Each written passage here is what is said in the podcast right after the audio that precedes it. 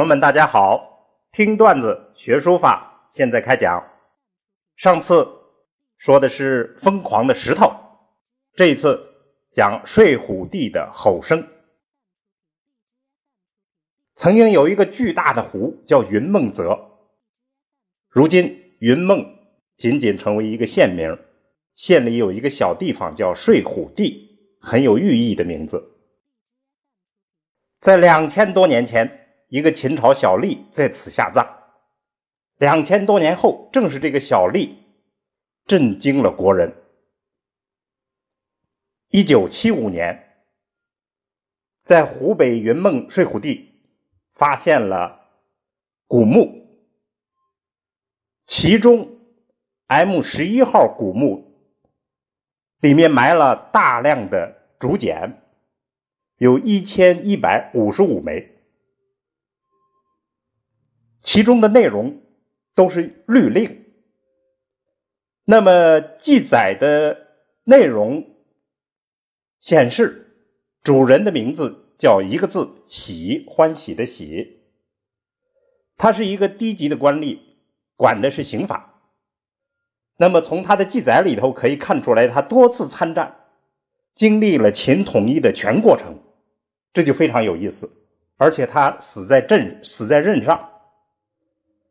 那么在埋葬他的时候，把他的这些竹简，他过去用的工具书全部随葬，在他的头部放了他认为最重要的东西。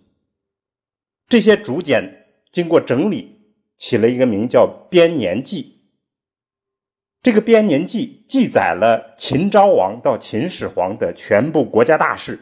和喜自己的家庭大事，很震惊的是，这些国家大事竟然和《史记》的记载合拍。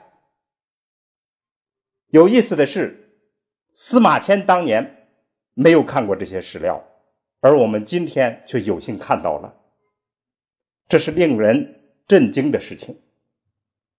那么，令人震惊的秦简还不止这些。二零零二年，湖南龙山的李晔有了更大的发现，发现了秦简三万八千余枚，整个秦代的百科全书，从政治、经济、文化方方面面都有。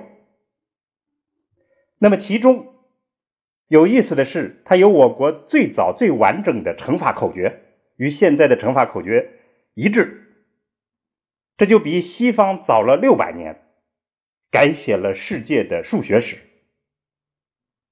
还有，不仅仅李业，先后发掘秦简的还有四川的郝家坪秦简、甘肃的放马滩坪秦简、湖北的岳山秦简、龙岗秦简、杨家山秦简、周家台秦简、王家台秦简，非常众多。收藏秦简的还包括湖南的岳麓书院，还有北京大学也收藏秦简。那么秦简的确令人震惊。我们讲睡虎地的吼声还有一层寓意，因为秦简的书法寓意着中国书法史上的一声春雷，就是它让我们看见了历变的具体过程。历变就是从转变为隶的变革过程。历变是汉字的重要改革，是汉字从古体到今体的飞跃。实质上，这是从战国开始的一个历史过程，那么一直延续到汉中叶、汉历形成，整个过程差不多有二三百年。在书法史上流传一个故事，说秦代的时候有一个小玉吏叫程邈，他管的就是文书一类的小差事，因为得罪了秦始皇，就关在了云阳监狱十年。十年里他无事可干，所以他深知玉吏工作之苦，就开始给玉吏想办法。他创造了一种字。便于书写，总共创造了三千个字，献给秦始皇。秦始皇大喜，免了他的罪，而且提升为御史。由于这个官很小，属于吏，就是奴隶的隶，所以他的这种书就称为隶书。这样一个小故事就表明是程邈发明了隶书。大家都知道，隶书是汉代的书体，但其实在秦代已经非常通行，而它的根源可以上溯到战国，可以说在金文里头已经表现出端倪。那么这个故事当然不可全信，但是它也也很有寓意。历变这件事。到底变了什么？我们可以归纳为这样几点：第一，力它用不同形式的点画取代了篆书的单一线条，于是提按顿挫、起伏有致这样一种特色就在书法里头呈现出来。第二，它变换了行笔的方向。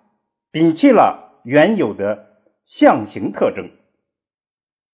第三，就是它从具象到抽象，从表形到表意，从繁到简，从竖式结构到横式结构。第四，可以说它适应了毛笔的特性，加快了书写的速度。第五。就是它结体的规范化，它结束了古文字的那种结体形式，确定了方块字的造型，为以后的章草、金草还有楷书奠定了基础。好，睡虎地的吼声就讲到这儿，下次我们要有一个小结，小结一下春秋战国和秦这个历史时期的书法状况。好，听段子学书法，下次聊。